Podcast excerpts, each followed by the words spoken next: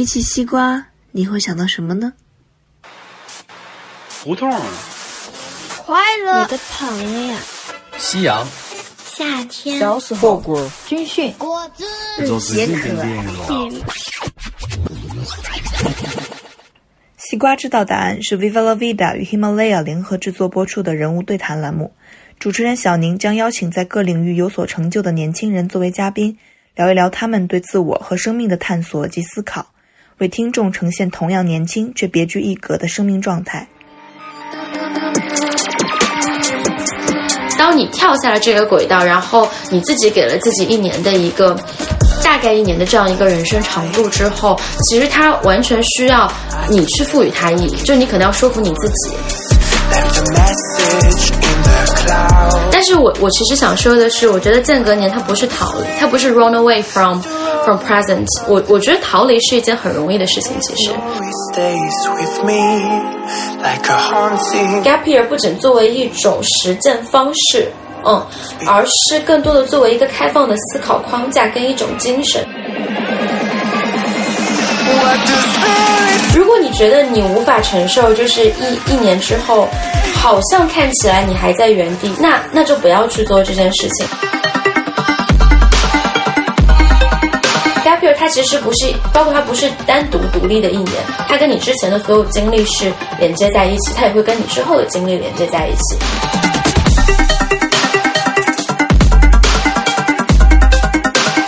今天的西瓜知道答案呢？我们请到的嘉宾是我多年的好朋友丢丢，嗯，丢丢跟大家打个招呼吧。Hello Hello，呃，我是唐丢丢，或者可以叫我 Echo。嗯，丢丢现在在做这个纪录片的这个制片人，然后他之前其实，在包括英国、包括以色列等等世界各地有这个学习和拍摄呃这个纪录片电影的这个呃经验。那同时他在大二的时候呢，其实他采访了几十个这个当时想要去间隔年的这个中国的年轻人，还出了一本书。对，那我们今天跟丢丢一起来聊一下他的生命和他对间隔年这件事儿的这个想法，因为其实今今年呢，因为疫情的这个关系，其实很多包括这个国内的大学生，包括很多留学生在考虑间隔年这件事儿。但间隔年它其实也是一个比较大的决定，它其实也是最近几年才在国内去兴起的。虽然在世界上可能这个概念已经流行了很久，尤其是这个欧美国家。对对，但是呃，before this，我觉得丢丢先聊聊你现在在做什么吧。呃，我现在的话其实是在做纪录片，对我在北，我现在 base 在北京，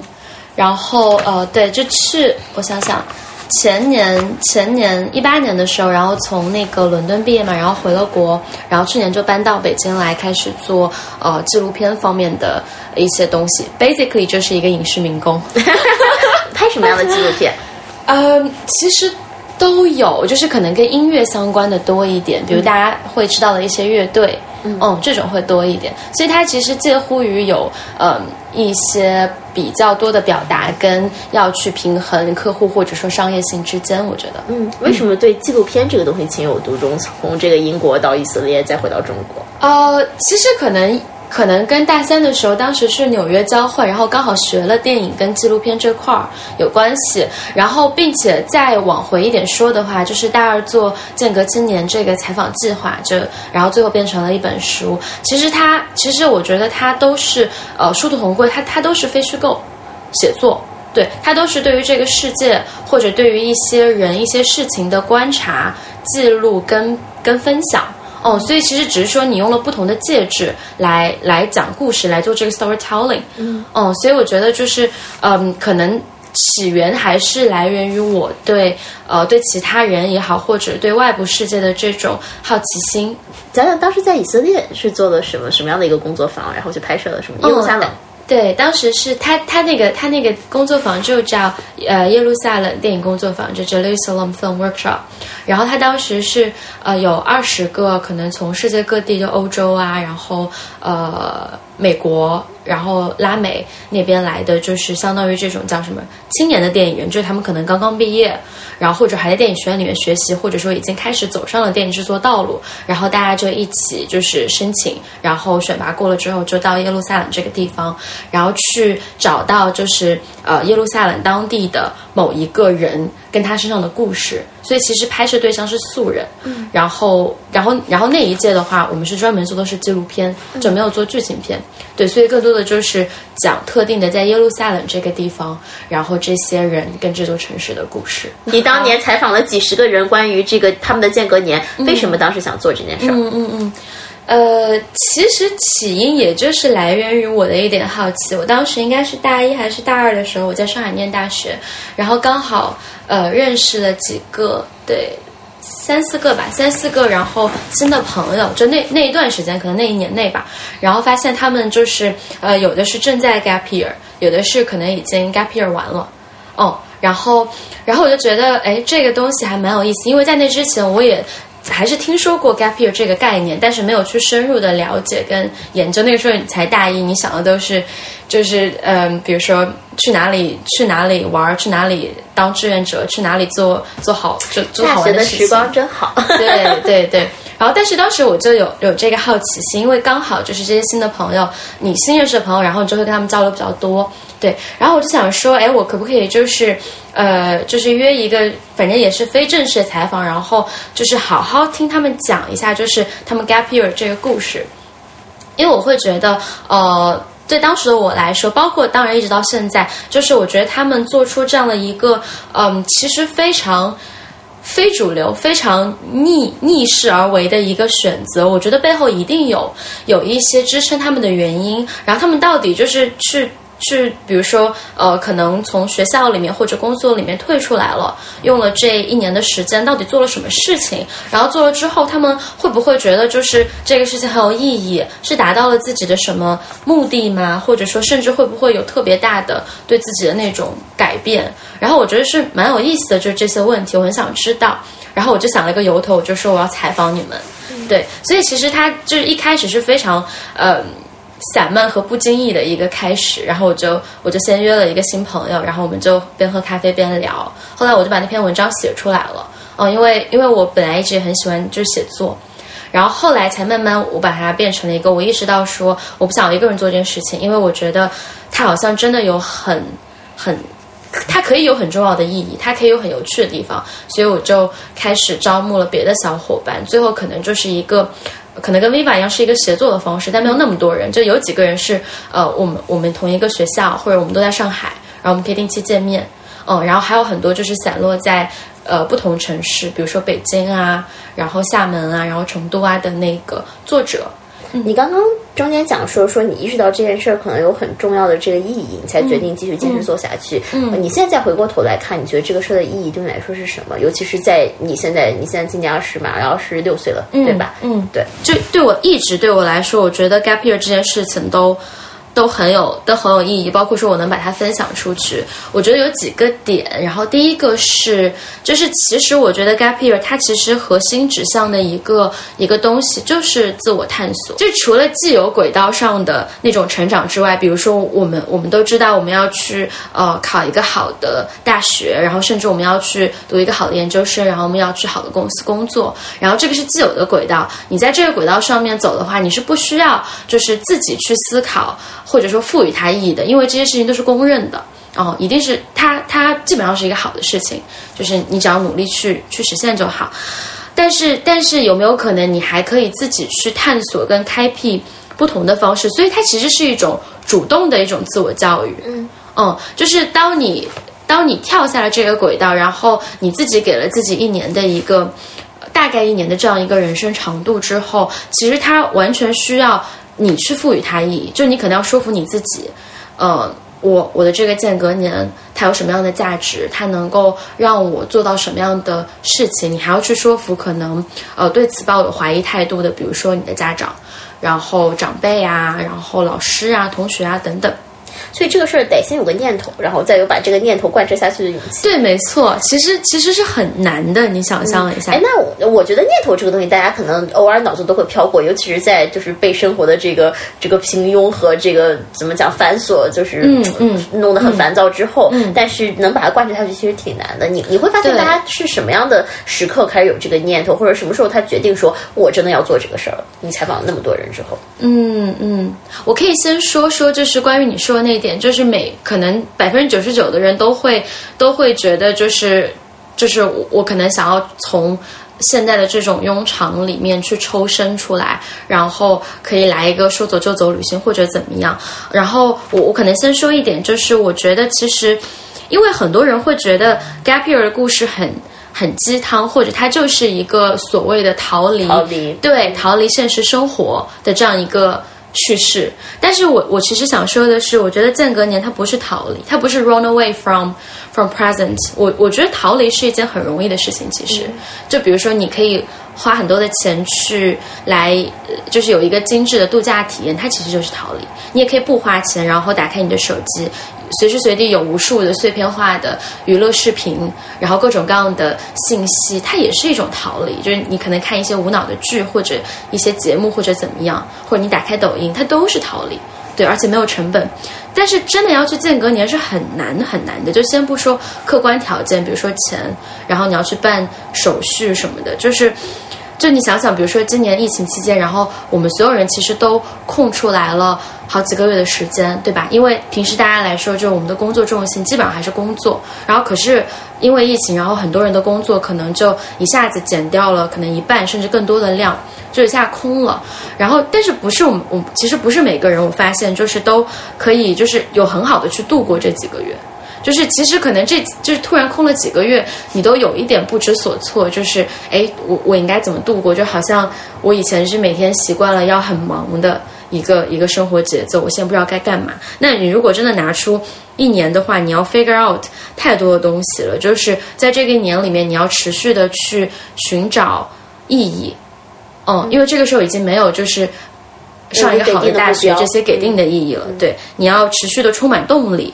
哦，因为你是在你要一直往前走，你要持续的去创造自我。我觉得这件事情是非常非常 demanding。而且这 gap year 这个除了像我刚刚讲的给你一个造梦的剧场之外，其实它还有个好处，就把你丢到现实里面，因为现实会给你反馈，对吧？没错，会告诉你这东西 work 还是不 work，而不是你天天在象牙塔里面想自己琢磨琢磨半天，最后可能跟现实根本没有什么交集。没错，没错。嗯，包括说也有，就是还有一种 gapper 是他可能去做的是，他知道他之后。可能没有这个时间跟成本去做的事情，嗯，比如说我们当时有一个 gapper 小游，然后他毕业了之后其实是去做那个，当然这是当时他 gap 时他也不知道，但他毕业了之后其实还是蛮稳扎稳打的，他有去，他很优秀，他有去一个大的企业里面做管培生，然后后来去了 HBS，嗯，就那个哈佛商学院，然后他在大学的时候，因为当时好像是某一个反正参加了组织，然后他有去非洲 gap year。哦，对，去也是去做志愿者这种项目，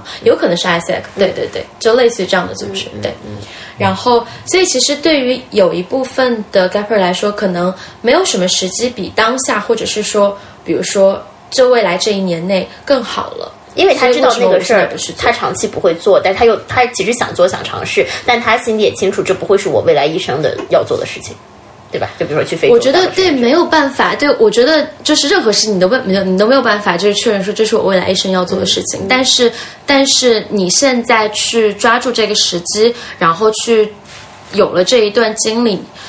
它会变成你之后的一部分。对，有些事儿确实年轻的时候做会比较好，有些这个事业，有些人年轻的时候见会比较好，他可能会 为你为像你刚刚讲的，就其实为你未来的这个路做很多的这个积淀。那咋说呢？李宇春不是唱了首歌，再不疯狂我们就老了吗？我觉得对，这是一部分。对，就因为其实同一件事，因为他也可能想说，那我干嘛不五十岁这个退休了，我再去非洲大草原上做志愿者呢？但他还是选择在那个年龄段做这个事儿。嗯，是的，我是觉得就是有一个有一种。有一种信条，可能是想到什么，在我能够 afford 的时候，钱也好，时间也好，这些都是你的成本嘛。然后我们说的不那么浪漫一点，嗯，当你能 afford 这些所有的成本的时候，包括比如说，呃，你现在去做这件事情，可能父母不支持、不反对，但是你再过几年去做，他们可能就反对了，这都是有可能的，因为外部条件在不断的变化，甚至可能因为疫情。你你的计划就无限期搁置了，所以我是觉得，呃，在你能够 afford 的时候想到什么就可以去做，这个可能也是就是 gap year 想要去，嗯，提倡的一个一个一个点，嗯，对，就是我们要有行动力。但我我其实觉得啊，因为咱们刚刚讲了两种 gap year 的这个模式，一种说我为我未来做一些做一个尝试，对吧？对那这个尝试 work，我就继续往这条路走；不 work，我大不了回到原来的生活。还有一种就是纯造梦式的，我就是我未来也不想去非洲大草原当志愿者，可是我真的这一年我就真的想做这么一件事儿。那我觉得第二种可能会更加难一点，因为它其实。就没有什么长期的现实意义，它纯就是为了满足个人当下的这个这个想要这个想法。我觉得它挺难的，因为嗯，你是我们 afford 掉这个这一年，比如说不工作，我们能养活自己，呃，我们 afford 掉这一年，因为我们还年轻。可是，在一个内卷化如此严重的今天，就是你觉得自己可以 afford，但是当你去跟别人产生比较的时候，对吧？你会发现说，啊、这个人他这一年，比如说去读了个研究生，那个人这一年升职，然后年薪加了二十万。你自己心里就会觉得你 afford 不了了，就是我觉得这个 afford 是一个非常 relative 的定义。嗯，你说的这个问题非常好，因为因为其实你说的这个就反映了非常典型的东亚或者是说国内的这种心态，就是我我我必须要一直 hustling，我我必须要一直奔跑奔跑，然后然后要要要 keep up with 就是优秀的同龄人们，然后但是或者说他焦虑，对对对对，但焦虑这个话题真的又能说三个小时。我我我先说小一点吧，就是的确是这样，就是选择你所能够承受的。就这个其实是我我们之前拍一个纪录片，然后奶茶说的话，我觉得说的蛮对的。就是如果你觉得你无法承受，就是一一年之后，好像看起来你还在原地，然后哦，别人已经研究生读完一半了，或者去英国的拿了一个学位了，或者就可能孩子都生了，那那就不要去做这件事情。但是你是不是一定要把你你自己的价值或者意义放到同样，就是跟别人同样一个盘里面去比较，是不是别人？拿了这个学位，你没有拿，你就你就是个 failure，他就是个成功的人。因为我拿了学位回来之后，我也会遇到其他的问题，问题随时都在你的人生里面去出现。我觉得他可能，嗯，希望这理想中的 gap year 更多锻炼的当然是我们怎么说，就是对于自我的这种认知的加深，我自己认为什么样的事情是有价值的，就是它可以让你去，它可以让你不用害怕去想一些大的问题，至少在这一年里面，而不是只是去想说，嗯，跟别人比，就是我要做到什么东西，然后才是可以的。或者说就是说比较是件更容易的事儿，可是定义的目标是件更难的事儿。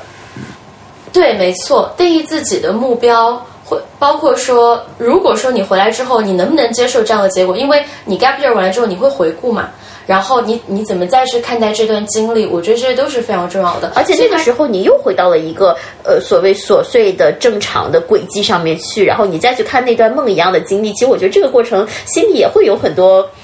呃怎么讲？我觉得酸甜苦辣应该都会有吧。你会觉得那段像梦一样的东西很好，但同时你看到现实的这个东西可能又有一些脱节。我不知道，我没有经历过 gap year，但是我猜但是对于那些真的经历了这一年去 gap 的人来说，一年后他也变成不一样的他了呀。嗯嗯，他对于现嗯回来的当下现实的这种看法，包括他应对他们的能应对这个现实的能力，嗯可能都变化了。嗯，嗯，所以其实也不用从用从现在的角度去想，一年之后我可能会怎么想这个事儿。一没错，年之后你真的不知。道。没错，没错。当然，你有可能更迷茫。我觉得，如果说你 gap year 完之后更迷茫了，那那也接受它。我觉得那也是件好事。那毕竟你迷茫了，因为你去思考什么，对你去思考你没有找到答案，那总比就是你连思考都不思考，天天就着别人的答案去比较要好吧？没错，没错。我其实你刚刚讲说选择自己所能承受，我觉得这个东西其实就是我们做选择的时候一种方法论，就是你去看看这个 bottom line 在哪，就最差结果是啥。如果是最差结果你都能承受，那你就可以去做这个选择了。如果最差结果你承受不了，那这时候你要去想一想，对吧？这个最差结果它出现的这个 probability 是多少，对吧？我到底有多么不能承受这个东西？如果就是不能承说，你可能就不要做这个选择了。包括你刚刚讲到说说，其实这一年更多，我觉得一方面看起来，嗯，外在的，比如说你有的这个经验、技能的这个成长是很重要，但其实另外一方面，就你内在，你到底。认识到你自己喜欢什么，你这个内心的感受，对自己的这个感受的敏感度，对自己身体的这个敏感度，然后知道到底什么对自己重要，什么让自己开心。就我觉得这些可能只有必须你去脱离掉那个内卷的那个非常。激烈的那个非常快节奏的这个生活，你能沉淀下来、慢下来的时候，其实你才能开始真正思考这些问题。嗯，我觉得你说的蛮有道理。我想补充的一点就是，嗯，我我觉得我们一定要明确，就是 gap year 永远都不是 for everyone。哦，我其实刚刚想问你这个问题，你觉得什么样的人适合 gap year？嗯，什么样的人适合 gap？因为大家现在很多人，就我们就从这个很多我们听众朋友的角度去想嘛，可能大家就在纠结挣扎，对吧？我我我我我看我身边人都在 gap year，或者身边很多人 gap year，我也有这样的想法，但是我有点恐惧，对吧？我觉得就是这一年我我我做啥呢？我可能好像也没有 plan 好，我想要什么我好像也不知道，但是我好像觉得现在一直往前走也不是我想要的这个生活，那我怎么办？我要 gap year 吗？我其实觉得这个问题可能是一个是一个 fake question，因为我觉得没有哪一类特定的人适合 gap year。从我们之前呃出版的这些故事里面来看，大家可能想象中就是 gap year 的人一定是就是非常狂野的、横冲直撞，或者是说很大胆，对于自己的。就是做一个决定很快或者非常勇敢的人，就是简简单来说就是非常勇敢，或者说不会太犹豫、不会太害怕、不会太焦虑的人。但是其实去做去做 gap year 这件事情的人，什么样的人都有。就像就像你去，比如说你去上一个兴趣班，比如说我最我我去跳舞，然后我也会发现，就是我的同学什么样的人、什么样的背景、什么样的性格都有。嗯嗯，但是。可能启发他们共同的点是一个非常普世的事情，就是我怎么样去更好的可能探索跟认识我自己，我怎么样去自我成长。当我可能发现，就是我现有的生活、工作也好，学业也好，呃，阅读、思考也好，他们都是非常非常好的方式。我们我们一辈子都需要去，比如说通过呃工作啊，做一些事情，或者通过阅读学习去去。继续的去成长，去去获取新知，但是可能当呃我发现他们不够的时候，然后我还想要更多的去自我成长的可能性，去探索自我的可能性，然后这个时候可能大家就想到了 gap year。所以其实你刚刚讲这 gap year is not for everyone，你更多想讲的是，其实这个呃 those type of people who are for gap year，可能更多是他在那刻有那个心态的转变，就是他从可能。像我从小到大经历过这个教育体系，呃，就所谓你有一个固定的这个目标，然后你去通过比较来获得这个自我存在感，变成了可能我要自己去定义我到底想要什么，就从一个外在转到内在的这么一个过程，大家有这个念头才能开始。嗯，我觉得我想说就是你说的是对的，我想说 gap year is not for everyone，是因为。它只是自我成长的一种方式，我不想用 gap year 以及它代表的东西去否定说，那大部分人他没有 gap year 过，他就一定没有，他就一定没有办法去获得就是 gaper 收获的那些，当然体验是没有，但是那些嗯，对于自我成长的助力，他不 gap year，他是不是他是不是就不能获得？因为我当时其实做间隔青年，我。更多想去推广的是，嗯，gap year 不仅作为一种实践方式，嗯，而是更多的作为一个开放的思考框架跟一种精神，就是当你去。关注 gap year 这个话题的时候，你其实是在关注什么？你不是只是在关注哦，到哪里去，可到哪里可以打工度假一年，然后嗯，到哪里可以就是做一年的国际志愿者，而是在关注我有什么其他的方式可以让我更好的认识我自己，活得更更精彩一些，就是。我觉得，我觉得他其实其实大家关注的是一个长期的问题，因为我们可能终其一生，我们都要被这些问题所困扰。我有没有 live to the fullest of my life 那种感觉？嗯，哦，对。所以我觉得，当你就是在关你去读别人的 gap year 的故事，他如果给你哪怕只是一些启发，你最后没有真的去 gap year，我觉得就是这其实是我做间隔青年这个事情更大的意义所在。因为我知道，能够去 gap year 的永远都是一少部分的人，但是他。它带给你的这种思考，可能是每个人都可以去思考的。你通过 gap year 的嗯这些故事，可能你会去想说，嗯，在这个思考框架里面，然后我我重新去想了我以后想要干嘛，等等等等。嗯，比如说像我我最近呃我我最近搬了家，然后我的我的室友姐姐她比我们都大一些，她可能比我们大个。八九岁，三十多，然后他其实做的事情是我是我以前就是一直都非常想做，他是做那个电影的制片，嗯，然后是那种就是，所以他就因为他就是做那种合拍片，所以他都老是去国外。然后最近就跟我说，就是我就觉得这个职业很棒啊。然后我觉得，因为我很喜欢电影，然后就跟我说，他可能最近在三十五岁这样的一个呃人生节点，然后会想要考虑说，嗯，以后要重新去一个喜欢的国家读书，然后可能再去那里生活。哦，就就是他会觉得说，哦，因为我以前一直可能忙着工作，或者说赚取更多的物质基础，我其实没有早一点去想这些事情。我可能，嗯，可能别人用五年就可以做做了这个决定，可是我在我工作了十年，我才发现好像我需要去，嗯，另外一种生活，我需要去学习新的东西。嗯，但是我们我们后来就是一起聊了之后，会觉得说。嗯，三十五岁你把这件事情想清楚了，然后准备去做，也完全不晚。因为，因为在那之前的十年，你在你在工作，虽然它不是你一个你终身的事业，可是它为你提供了思考的基础，它为你提供了你之后想要去别的地方学习，然后很很奢侈吧这件事情去学习去生活的物质基础。嗯，包括说如果没有过去这些。工作经验，你没有办法认识其他的人，你可能也不会想说，包括你可能没有办法去到国外去生活体验，你你没有办法找到自己最想生活那个国家。嗯，哦，所以说我其实觉得 gap year 它其实不是，包括它不是单独独立的一年，它跟你之前的所有经历是连接在一起，它也会跟你之后的经历连接在一起。但如果说你没有完全想清楚，或者你只是觉得它是逃离的话，那它可能就只是。断掉的那一年而已，但我觉得我们采访过的让我印象深刻的 Gapper 的这些故事，其实他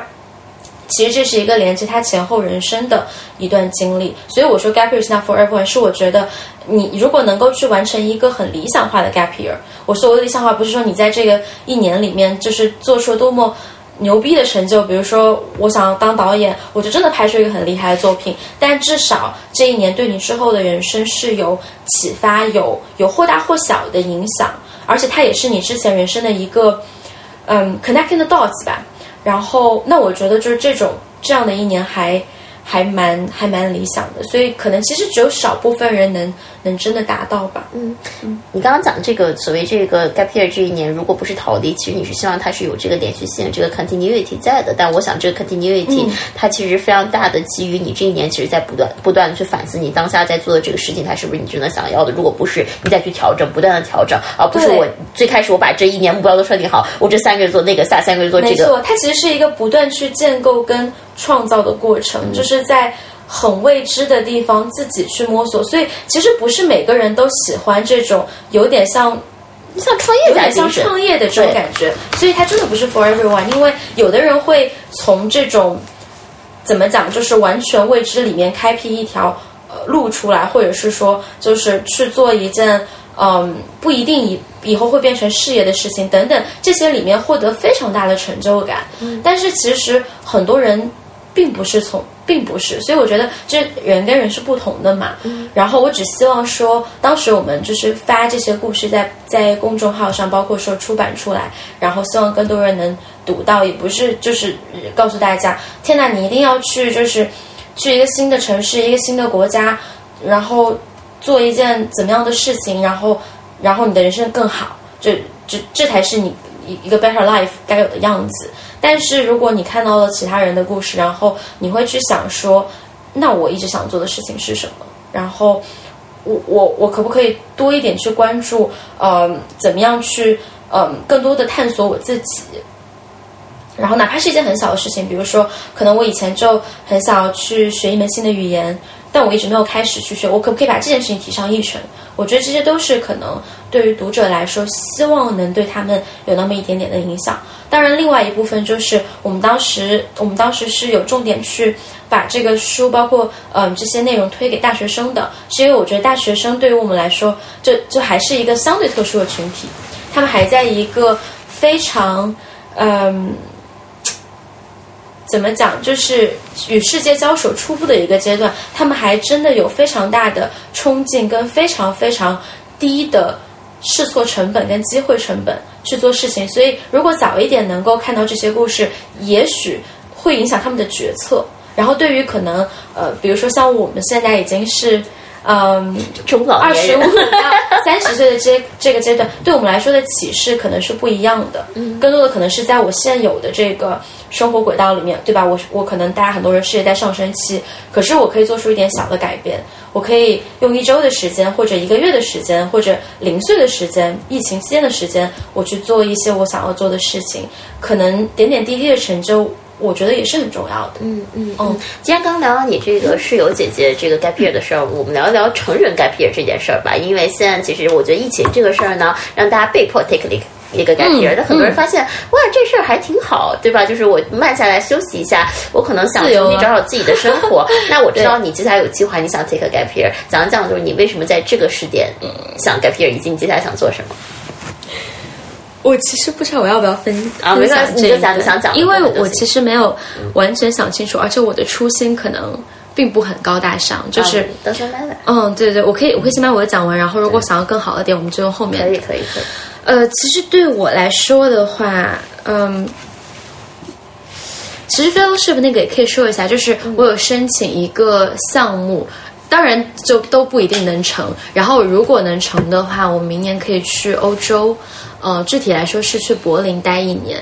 然后学呃，在一个我觉得非常有意思的机构里面去学习我感兴趣的话题，就是城市与文化，然后怎么样用艺术与文化去 empower 呃 citizens，大概是这样一个方向。然后你看，就人都一直在探索，就是又探索到别的东西去了。但但你不能，但但是你不能，呃，怎么讲？就是 panic 说，哦天呐，就是。我怎么又我怎么又有别的想法？我怎么我怎么又有别的兴趣？我怎么又想做别的事情？对，如果我觉得 gap year 可能就是，呃，你去做了很多不同的事情，但是你有能力把他们 connected 对对，把他们变成就是对你来说是核心价值的一部分，我就觉得还好。然后，如果那件事情没有成的话，我的 gap year 就是想要去拉美。然后，其实我想要花一段时间去好好的学西班牙语，因为我一直很想把这门语言学好，而不是学到一个很半吊子的状态。对，然后包括我对拉美的文化跟文学非常感兴趣，还有实际的原因，就是因为，嗯，在下一段更长期、跟持续的事业开始之前，我可以有一个间隔。嗯，因为一旦再开始那段长期跟持续的事业之后，我至少要就是 commit，嗯。一般来说多久？三到五年，甚至更长的时间，对吧？你想要把这个东西给 build up 起来，所以我是有考虑说，我觉得如果说条件允许，也是选择你所能够承受的，可不可以在我开始另外一段呃比较长期的事情之前，我可以 take a break？嗯，对。哎，那我们换一个问题哈，如果说现在你不考虑任何经济因素，不考虑未来，你就是有一年的时间可以做自己想做的任何事情，嗯，这一年你会怎么怎么计划？我我其实可能还是会做我刚才所说的那个事情，就是去找一个机构去学习，然后做自己的，就是跟文化、跟艺术文化相关的项目。对，只不过现在可能我有钱跟资源了，因为嗯，其实项目具体是什么，你知道吗？嗯。我其实没有想到具体用什么样的形式，但是主要还是想做艺术文化方面的教育。嗯嗯，为什么这对你重要？为什么对我重要？因为我的 core value 就是在于怎么讲，去 empower，去去影响到他人。其实做间隔青年是一样的，包括你做 v i 也是一样的。其实你是在传递某种你觉得是对的。东西，你说它是价值观也好，或者说是 whatever 东西也好，然后对他人来说是可以产生一些影响跟反馈的。就是你其实可以从就是与他人的这与与人的这种互动，跟对他们的这些影响当中获得非常大的成就感。嗯。然后我其实刚刚想要就是可呃 get back to 的一个点是在于，嗯。我我觉得，我觉得如果是几年前的我或者其他人，包括你，嗯，就是因为我不知道这个问题你会怎么回答，我是很想听。我们可能会不假思索的说，哦，我想要去哪些哪些哪些地方旅行。当然，这个旅行当然可以是很有深度的，对，不是走马观花。但我觉得可能到了现在这个阶段之后，我会想要一些比体验更多的东西。嗯，可能是去创造、去建构。然后去与他人发生联系，去做成一件很小的事情，但这件事情可能从零到一把它做成，所以可能有一点超过了，就只想要去体验的阶段，这也是为什么我很想去拉美，但是在我没有找到就具体确认要做某件事情之前，我其实可能不会启程。我刚才对我想要沿着你的说，就是我我觉得我有一点超越了只只呃。体验的这个阶段，是因为就我永远都会对新鲜的体验、没有没有经历过的事情 experience，就是充满了充满了好奇，充满了跃跃欲试的心情。然后，嗯，但但是在体验了之后，我希望我能够有一些，嗯，how do I frame it？我希望我我能有一些输出。嗯，对，就包括说，嗯，我我当时我想想，我当时大四的时候，然后拿到了那个间隔年基金会的奖金，就当时还蛮幸运拿了一个一等奖，所以他会给你的钱稍微多一点点。然后我当时其实去大理住了一个多月，它也可以是一个 gap month，如果你想要这么说。然后，嗯，对我来说，首先它是 experience，因为我之前从来没有去住过，但是我对那边的那种文化氛围，就是他们是他们那边的人是非常，嗯。唾弃北上广的，尽管很多人他们其实之前就是在北上广，会有点 hipster spirit 吗？会有一点，会有一点嬉皮之乡的感觉。但是 more than that，嗯。首先，它是一个 experience。其次，我是在那边，然后为了拍，为了就是做关于大理的那个生活方式纪录片，然后就一开始一个人不认识，然后后来就认识了新的朋友，然后他们成为了呃我纪录片的主角，或者是说可里面就出现的人这样。对，所以就是对我来说，可能我要去体验，并且在这个体验里面能够生出我自己的东西来。嗯，就是。就像阿兰德波顿，他是一个旅行作家，他去很多地方旅行，然后他会以他的视角，就像你说的角度，对角度非常重要，因为一千个人去看同一个地方也会有对一千个角度，然后他可能以他的角度去写那些呃很多人都已经去过的地方，嗯，跟风景，对，这也是一种体验后的。呃，输出跟创造，所以其实这这个对我来说还蛮重要的。所以其实这个这个输出本身，它其实是你每一个当下你的生命表达。就你在体验这些事儿之后，你能给你，比如说后面你再而且这个东西最好是能够对，就是不不只是对我一个人有意义，而且对别人是有意义。对对对，能够对别人有意义。回到刚刚那个问题啊，我们不讲一年，就讲四个月吧。如果你这四个月每个月可以做一件事儿，你会去做什么？怎么突然这四个月？哈瓦那一个月，对，哈瓦那干嘛？必须呃。呃，哈瓦那一个月，然后墨西哥一个月，对，呃，虽然这两个地方我都去过，其实我应该要说拉美其他地方，因为还没去过，但是对这两个地方真的非常喜欢。那你要去哪做什么？我觉得首先是要想要学西班牙语，嗯，然后第二个是我之前就呃有写过一些，就是或者说有。有有看过一些，有写过一些关于古巴还有墨西哥的文化跟电影的东西，我可能想要去深入的研究。嗯，对，就是可能更多的是去了解研究，最后能够以我自己的方式就呈现出来他们的一个文化图景。哎，那我就问的再细一点，比如说我现在把你放到海湾，那这一个月你要干嘛？这一个月我要干嘛？我要学西语，然后我要去呃。认识当地的可能音乐人跟电影人，因为我是非常好奇他们在这种呃非常快速、非常激烈的，就是从社会主义到呃纯社会主义体制到像那个像整个全球化的资本主义市场打开开放这个过程，这种转型、这种 transformation 当中会会发生什么样的变化？对，对于普通人来说会发生什么样的变化？对于艺术工作者来说会发生什么样的变化？哦，我还蛮好奇的，因为这样的样本很少。就是你想，那个东欧剧变之后，其实已经不太会有这样的事情发生了。所以我觉得它是一个非常独特的地方。对，嗯，而且，嗯，就要抓紧了，真的，谁谁都不知道两三年后它会不会就变成了世界永远在改变。对，另外一个就是看上去跟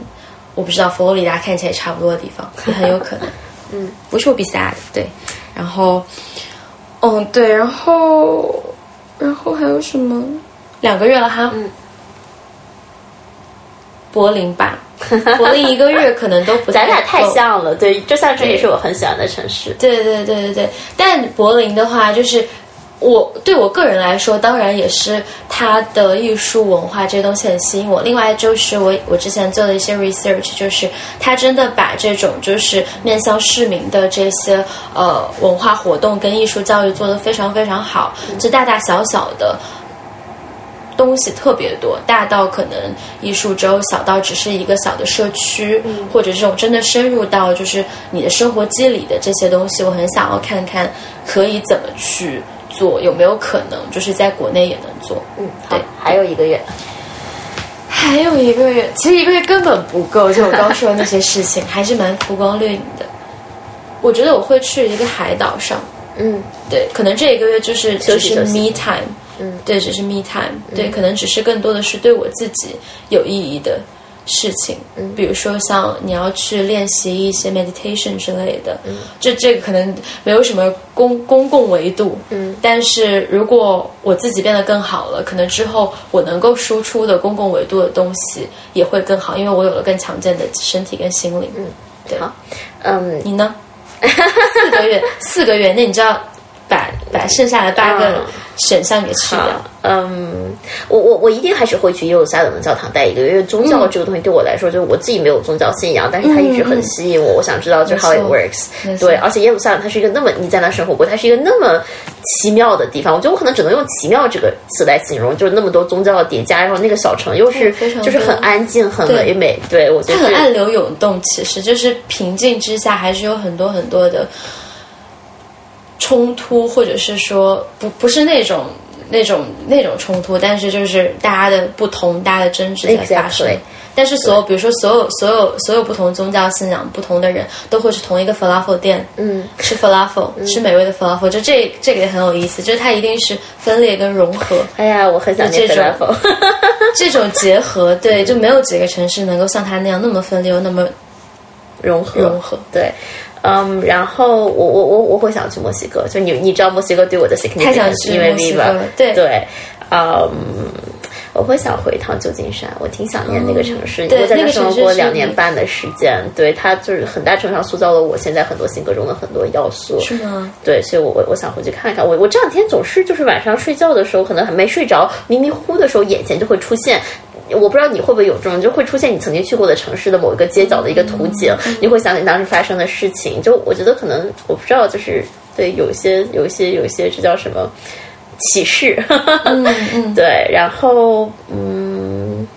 其实剩下那个就是我，我可以去柏林生活，然后我其实也也可以在大理生活。我从来没有去过大理，大家都跟我讲大理是一个 hipster，就是 homeland，就 do you wanna go there，就是或者说比如说去巴厘岛，其实我一直挺想去巴厘岛，因为我看那 Eat Pray Love，就是那本书，其实在我很你让我现在看，可能对我影响没有那么大，可是在我看他的那个时候，真的是对我还是有 transformative 的影响。对我觉得可能像你要去一个稍微安静一点的，能跟自己相处的这种环境，我觉得我们俩挺像的这个方面。旧金山，你住了两年半哈。那对你来说，对，因为对我来说，就是旧金旧金山对你来说，可能就对你来说的旧金山，可能就是对我来说纽约啊。嗯，对，因为虽然我在纽约只待了半年，但是它对我也有这种非常非常 transformative 的影响，真的，因为打开了太多，就是对于。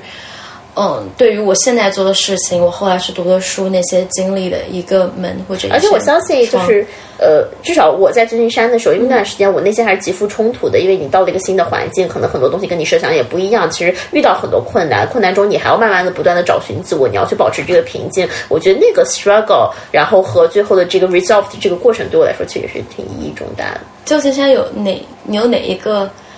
？take away 或者哪一点是你觉得最想要说的？就是我我会体会到作为一个作为一个外国人，作为一个异乡人的好处。好处在哪呢？就是，嗯，因为这不是你的。你不是你的 home country，不是你的这个呃 home culture，所以其实你你不必要去面面对身边这些纷纷扰扰对你的评价。因为我在北京，我做一个什么事儿，我的朋友在身边，认识我都在身边，我在这是有一个社会体系的。这个体系下，大家会说你你在做什么？你在做这个，就大家会有各种各样的，他可能不会明说，但是你会感觉到，或者至少就你自己在这儿会 more conscious about that。但在那个环境下，真的就是 I think I'm nobody。就当然我有朋友，然后我是在那读书，然后我有艺人，但是那个就是我我可以，因为可能他不是。从小到大，他不是根植在我血液里面。我可以随时消失。我今天不开心，我今天一天不出门，你谁也别想找到我。嗯，然后这时间我就可以思考很多我自己想，就是你知道自己的时间、自己的东西会干，就是排除很多外界的干扰。我觉得在这样一个过程中，我慢慢在搭建自己的体系。这个体系是我在北京这样一个环境下，除除了这些疫情，真的休息了很长时间。真的，大家因为大家都在焦虑，因为大家都在思考这些问题，所以其实反而没有那么大的压力之外，我之前每次一回到北京，我整个人。又要慌乱一趟，就是之前的。过程就是我每次在旧金山搭建了半年的体系，然后终于，因为你那个环境下真的就是你可以随时出现，你可以随时消失，就是这个社会对你其实没有压力的，嗯，所以搭建一个比较完整的体系，回到北京这个体系就被打断一点，然后再回去继续修补这个体系，再回来，之前会有那么。一种状态，所以我觉得可能这是为什么我我其实挺喜欢这种异乡人，或者我们讲 being exiled 被流放，所以他给你的其实是向内探索的一个创造向内探索条件。对，因为这个环境本身就是他提供了这样的条件。对，我觉得，而且。它发生这个时候是在我二十三四岁的时候，其实是一个很挺关键的年龄。嗯嗯嗯，对。然后呃，那个城市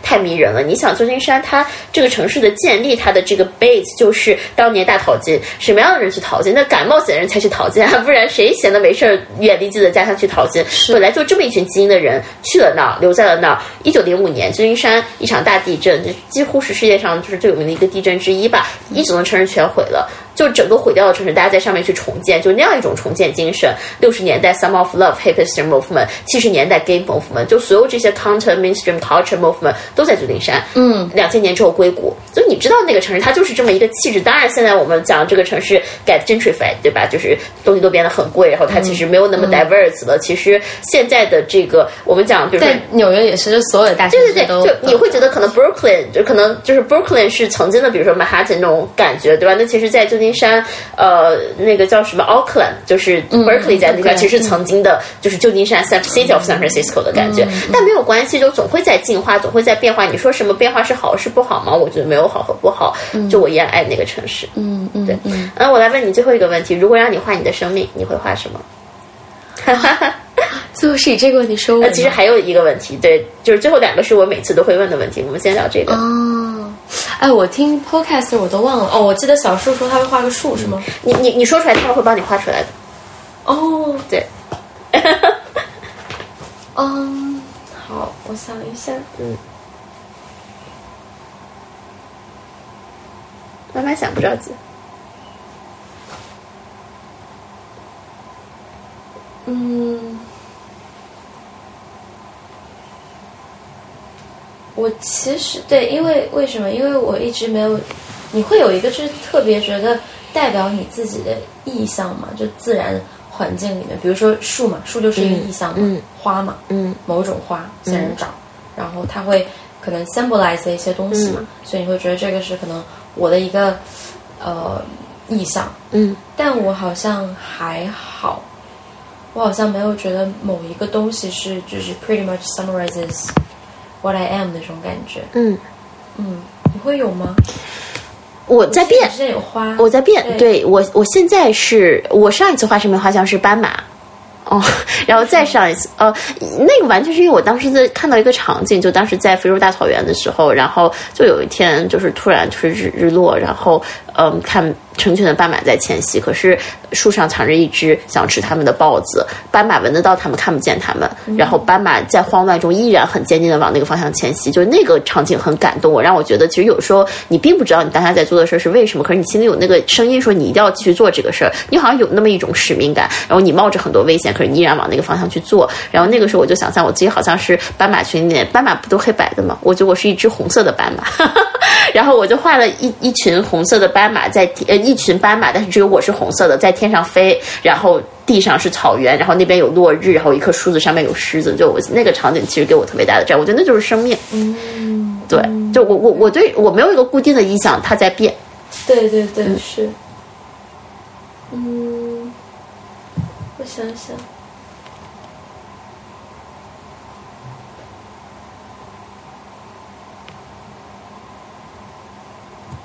我之前是有闻，就有闻一个麋鹿，就 reindeer。嗯嗯，其实也没有太深刻意义，但我觉得他们是，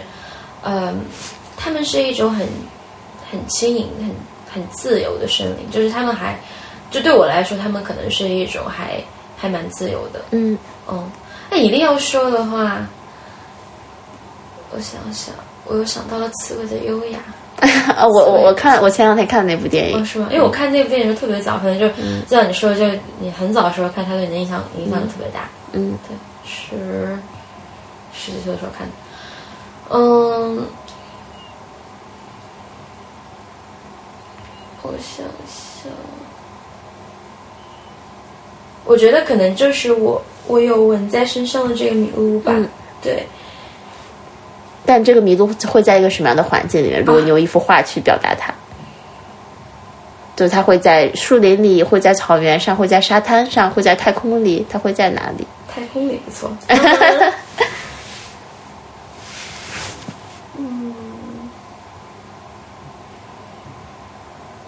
好吧，我改一下，因为我我因为我今年看了非常多宇宙学的纪录片，嗯，和和那个书，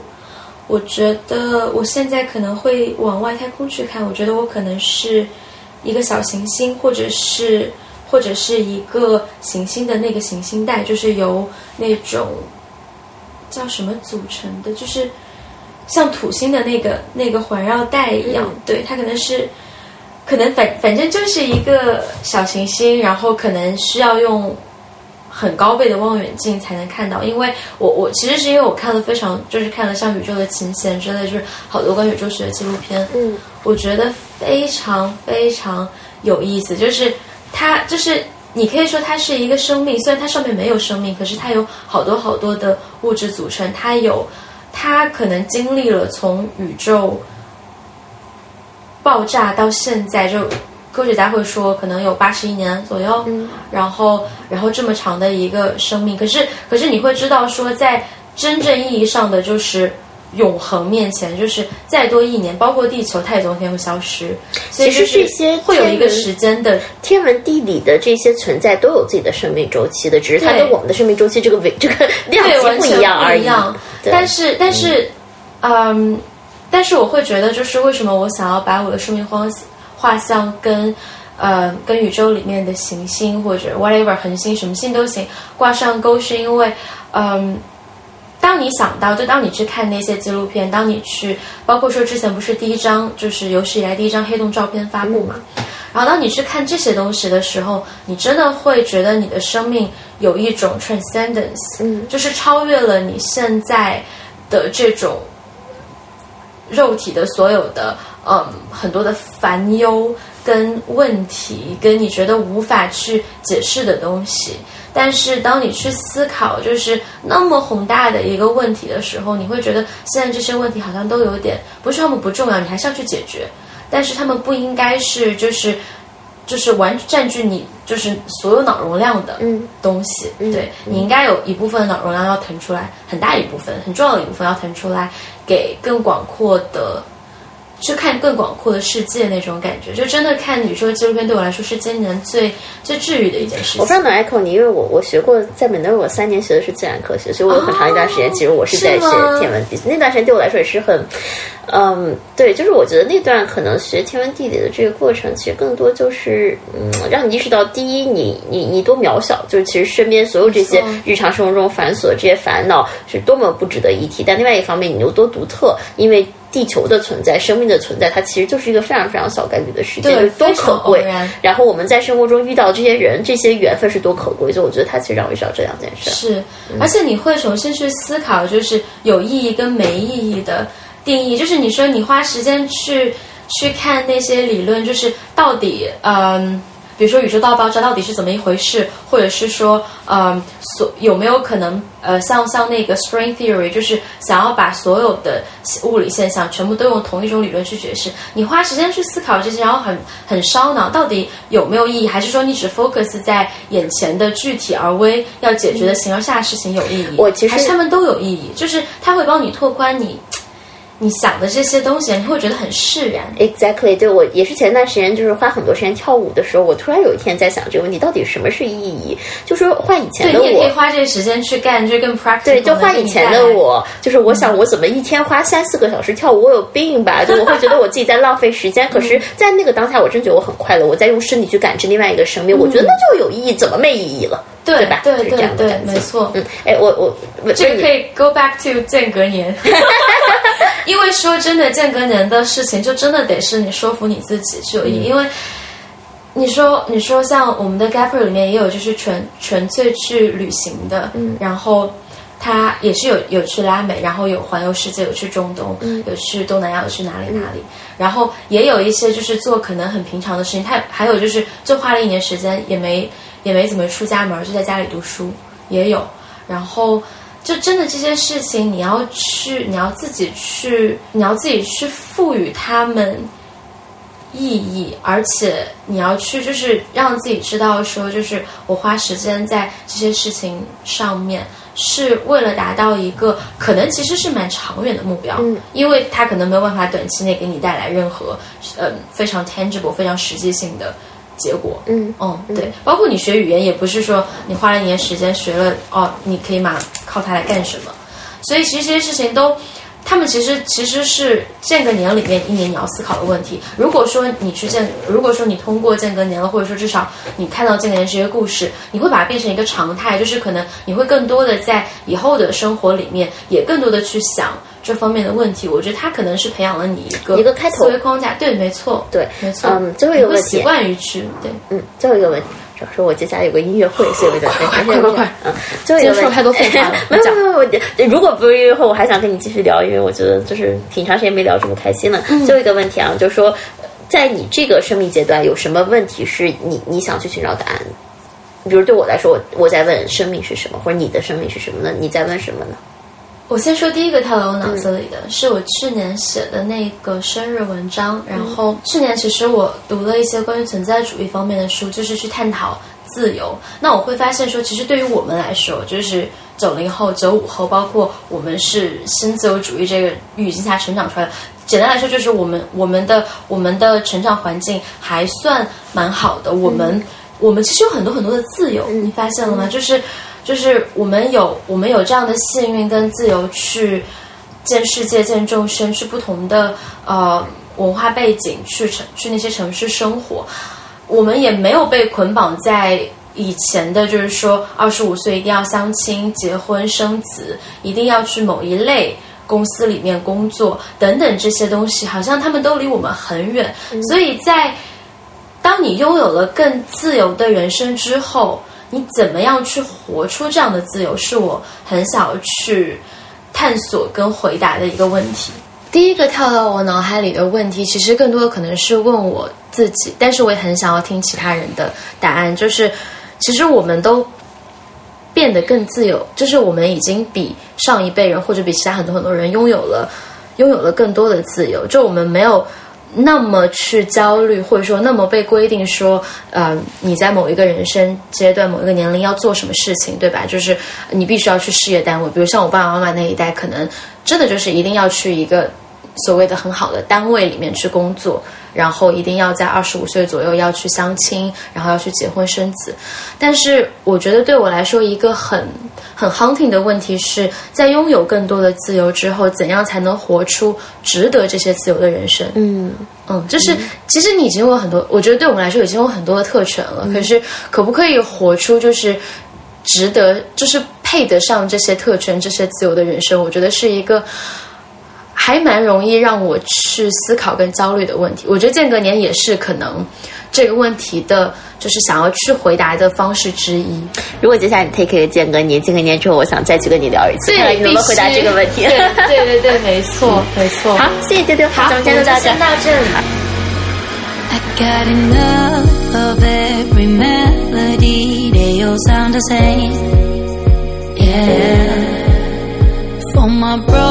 Broken heart, no remedy. But maybe if you stay,